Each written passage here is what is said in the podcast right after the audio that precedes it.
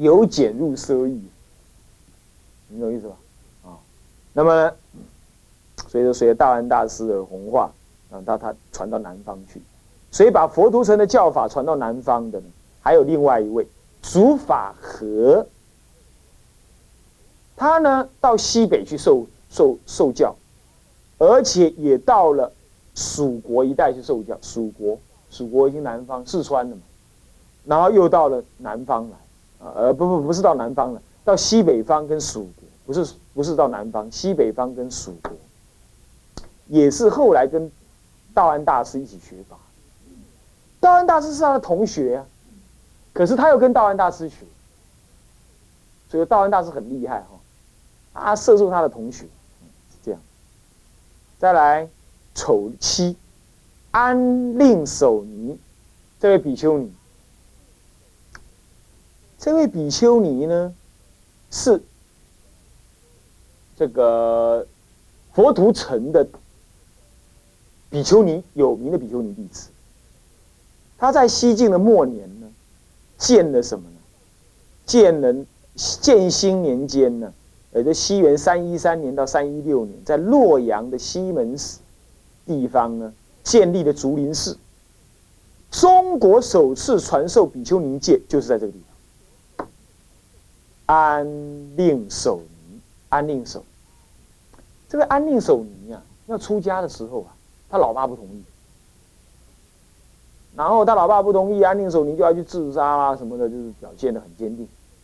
那么呢，这个佛图澄就去跟他爸爸讲，他说啊，你放你女儿出家呀，修道成功的话，你们呢，这个这个这个，全家七宗的七世的祖先呢，都会超生。都会超拔。那跟他的爸爸这样讲，他爸爸半信半疑。但他女儿既然这么坚定的话呢，想想就好吧，就让他这样子出家去。那出家了还有点资具啊，给他盖庙，大概就是盖竹林寺还是什么。后来安令守尼啊，道德跟修行，竟然让这个国王啊、贵族啊，非常的恭敬。然后恭敬到什么程度呢？连他老爸，连他老爸哦，就得到官位可做。女儿出家，老爸有官可做。你看，这么一来啊，人家立刻就看到，哎呀，果然出家好啊！一口气啊，好几好几十上百个比丘尼跑到他那里去住，啊，依靠那个安令守尼一起出家修道，后来他才传戒。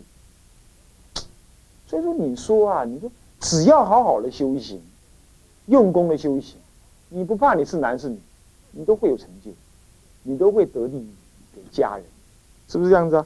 那么呢，安定守尼啊，也是一个很有名的尼师。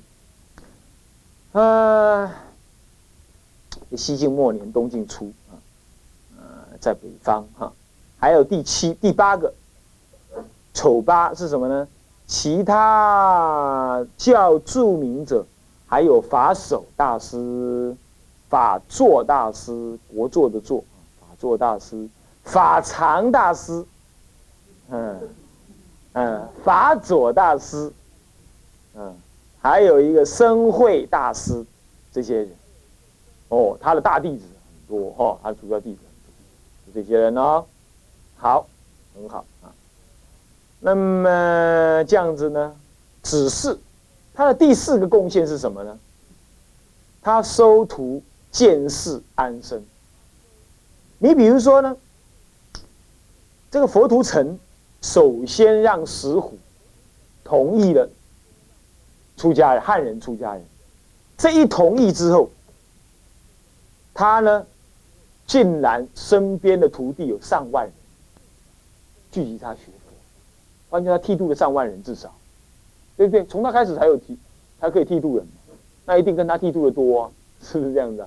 所以将近上万人，常常聚集上万人跟他学。新建的佛寺，听清楚哦，新建佛寺多少间呢？新建佛寺多少间呢？八百九十三间。他在中国不过才几年，四十几年。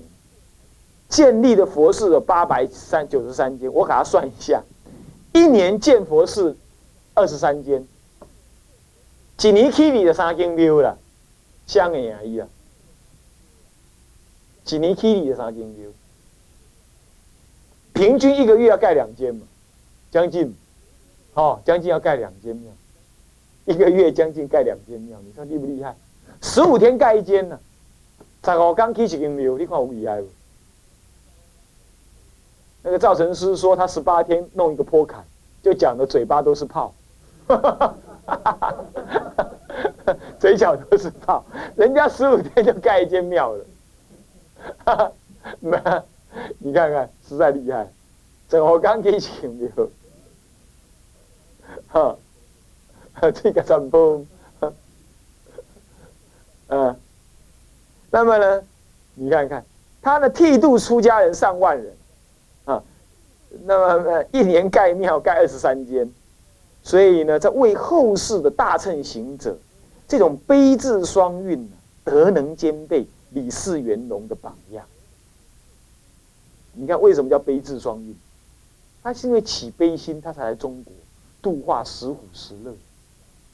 啊，为什么他有智慧？他知道怎么样弘扬佛法，怎么样教导。他看得出来，道安大师是个人才，他能够培育生财。啊，他不但能够培育身材有这个能耐，他还能盖庙，有这种世间的能耐。现在的中国出家人，有的人是能修行不能做事，能做事的不能修行，他们就这样，对不对？人家佛图城上百岁了，照样盖庙，是不是这样子啊？所以说，他有那个能耐，他不但有能耐，有道德，能够感化人天，驱使鬼神。他为什么能够有道德又有能耐？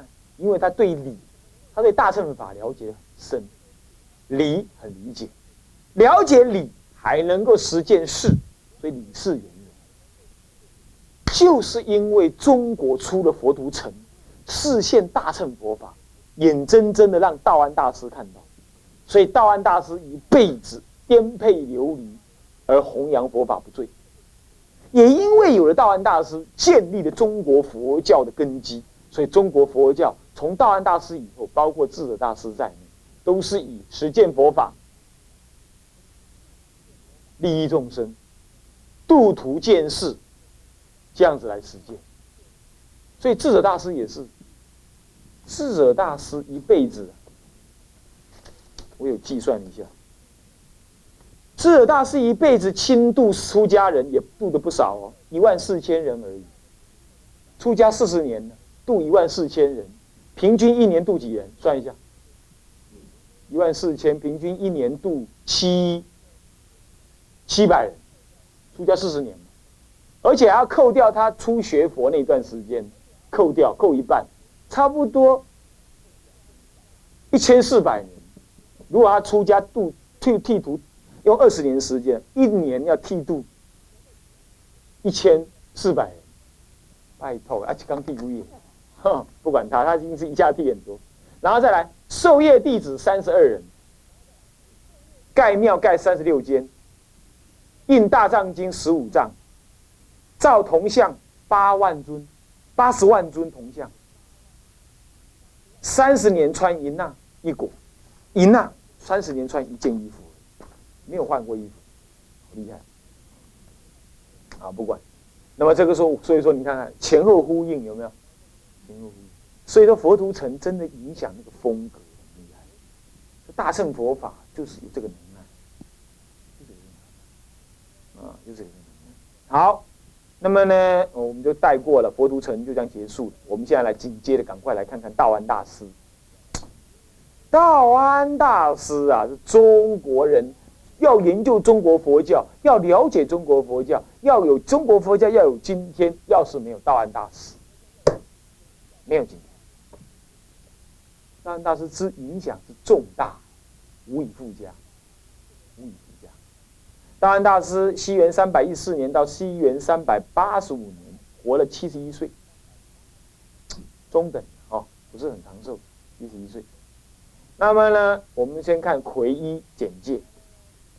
道安大师俗姓魏，魏卫生卫生局那个卫，是常山福柳人，也就是现在的河北省蓟县西南方六十里的地方的人，生于西晋末年，闽地建兴二年，西元三百一四年。那个时候正是谍招兵祸的时代，他们家世殷儒。什么叫家世殷儒？他们呢是历代祖先都学习儒家了，都是儒家的很好的儒家的人才学者。可是呢，因为兵祸，所以幼年就失去了爸爸妈妈。他给他的义兄、义兄女家呢，孔氏，姓孔。孔氏抚养长大，好可怜，从小就没爸妈，长得又丑，那么又没爸妈，哎，人生人生啊，好苦。十二岁的时候出家，十二岁就出家。那么天纵阴险，这是高僧传这么写：天纵阴险，神性聪明，而至于学。讲了这三句话，十二个字，根本搞不清楚他到底怎么回事。你怎用想象的？什么叫做天纵阴险？大概就是说很聪明、很贤、很很有贤德，大概是这样。神性聪明，聪明我们倒是懂，聪明是什么呢？很敏捷。神性是什么东西啊？就那个天性，神性聪明，而至于学，很好学。孜孜不倦的学，然以貌丑，初不为师所重。这个师就是他剃度师傅，我刚刚说过了，对不对？叫他去种田，种了三年，他二话不说。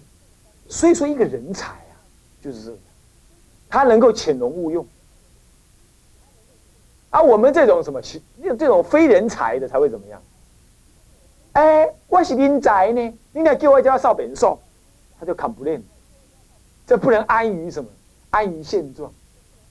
一个真正的人才啊，他会在那个现状当中浮在那里，借着现状的那种没有被发现，努力的修学。所以说，孔老夫子说：“人不知而不愠，是不是这样子啊？人不知而不愠，人家不知道我有什么能耐，他不会生气。要这种修养才好。”不要呢，半瓶醋，恰给给啊，什么事情都啊，我有意见啊，我认为，我以为，我觉得，我建议，我感觉，我看我还是一大堆这种看法。他没有，他是一个人才，可是呢，搞了三年种田，他闷闷的闷在那，就是有能耐。是说新语里头有这么一个故事，他说有一对兄弟呀，去见一个官人。当官的宰相，好像宰相。那个人家就跟他讲说，这两个人，这两个兄弟，这两个都是人才，你应该好好当中选一个出来辅佐，辅佐政事，嗯，辅佐做事这样子。他说好啊，我两个当中选一个，我怎么选呢？我就请他们来聊天。哦，那个哥哥啊，嚯，对于时事评论都讲了一大堆，叽呱叽呱。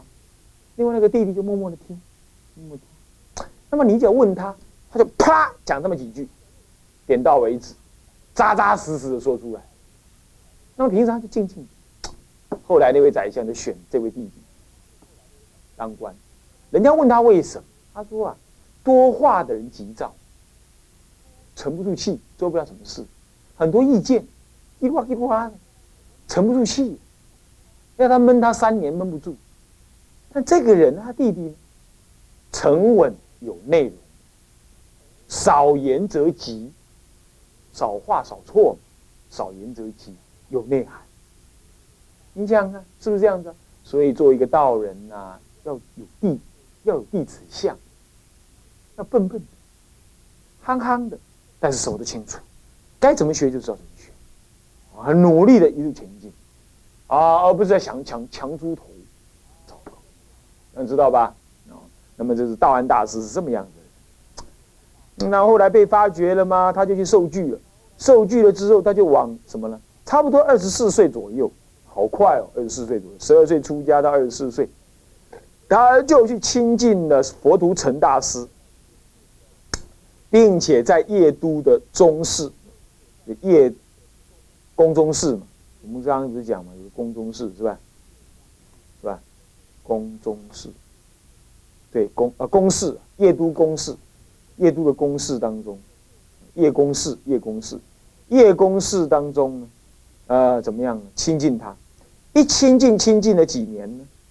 亲近到二三十七岁，从二十四岁亲近到三十七岁，总共亲近了十几年，十三年，亲近了十三年。后来为了避免这个石虎跟染味，我们刚刚讲那个染味有没有？有没有？那个冉闵，冉闵那个冉魏啊，怎么样呢？的兵乱，他就率同学五百人南下到霍霍泽，或者三点水，保护的护左边那个言字旁换成三点水，那个霍霍泽，霍泽，也就现在平阳郡的泾县。那一带，那一带，啊，躲到那里去了。那么在河北一带啊，先后总共有九次的移居，哦，好可怜，跑了九遍，为了逃避兵乱，跑了九遍。虽然颠沛流离，而斋讲不断，注解经典甚勤，艰苦卓绝，不于。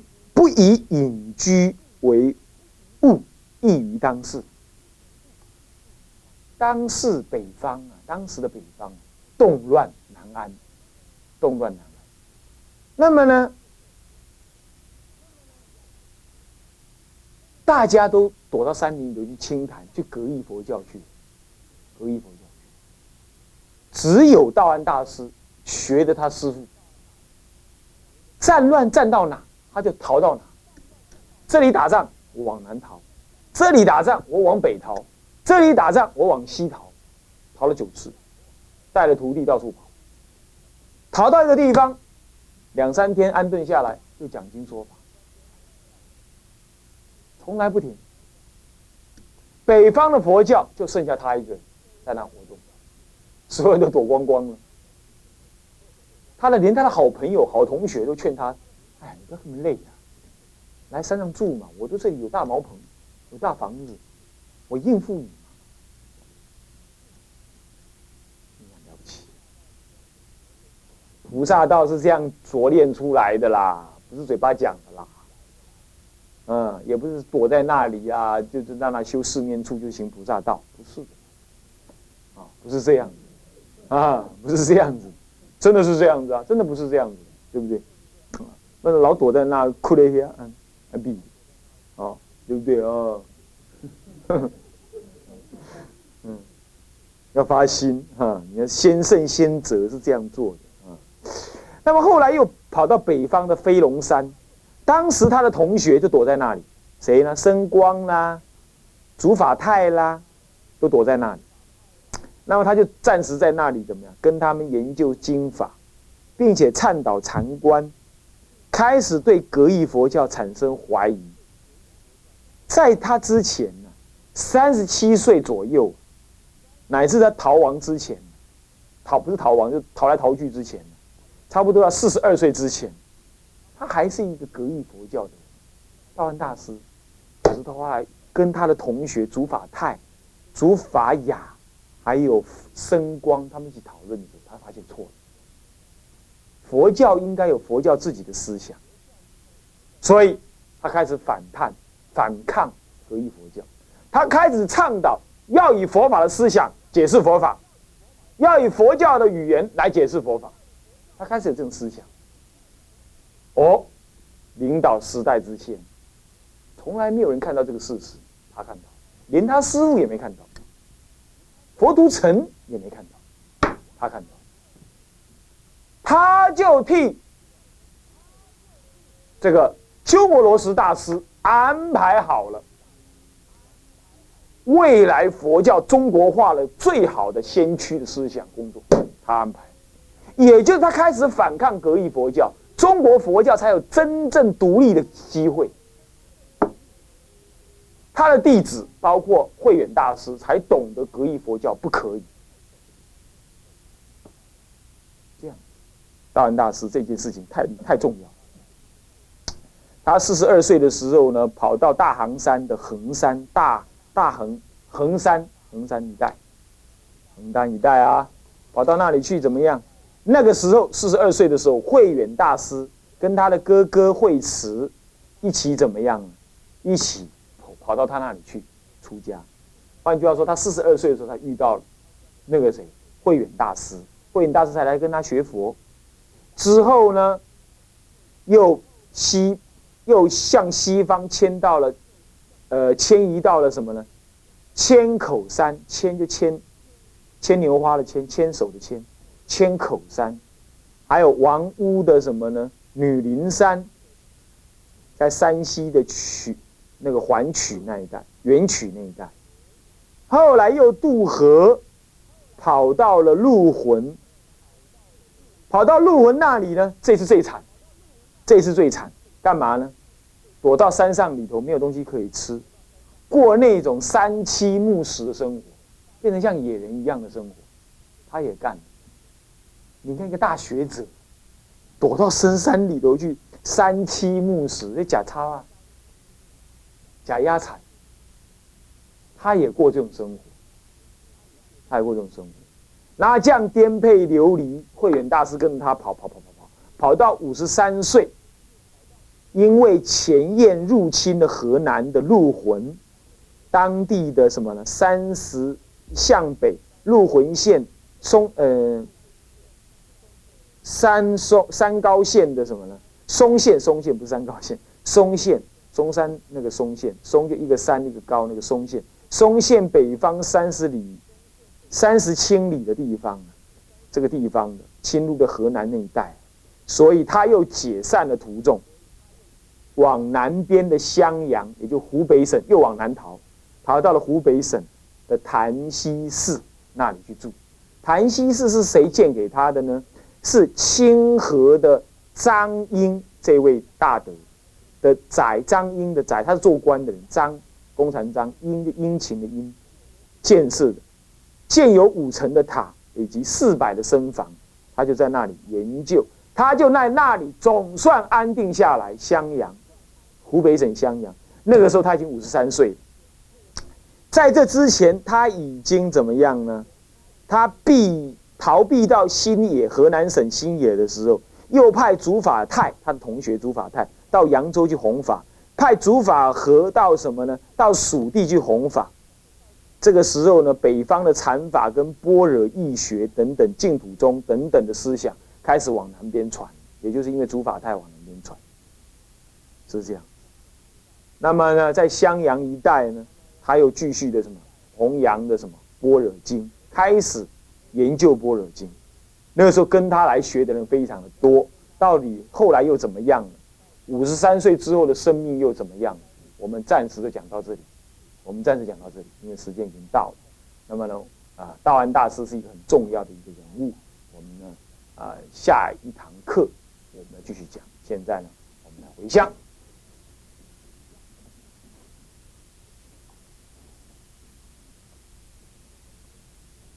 嗯，众生无边誓愿度。